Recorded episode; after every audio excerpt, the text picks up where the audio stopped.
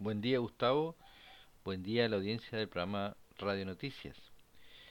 Bien, este Virgin el Galactic ha presentado la cabina del Spaceship 2 que este año eh, realizará eh, dos vuelos tripulados de prueba y si son satisfactorios se realizará el primer vuelo comercial durante el primer trimestre del 2021.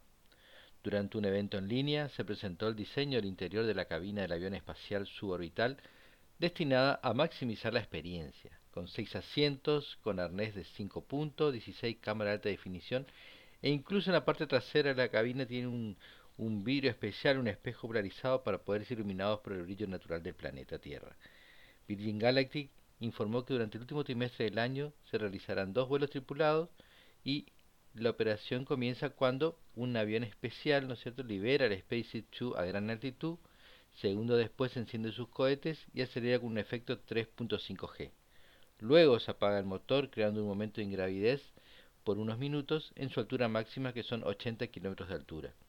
Inmediatamente comienza el descenso al aeropuerto espacial Spaceport América en el desierto de Nueva México. Informó para el programa Radio Noticias Pablo Germán Salazar.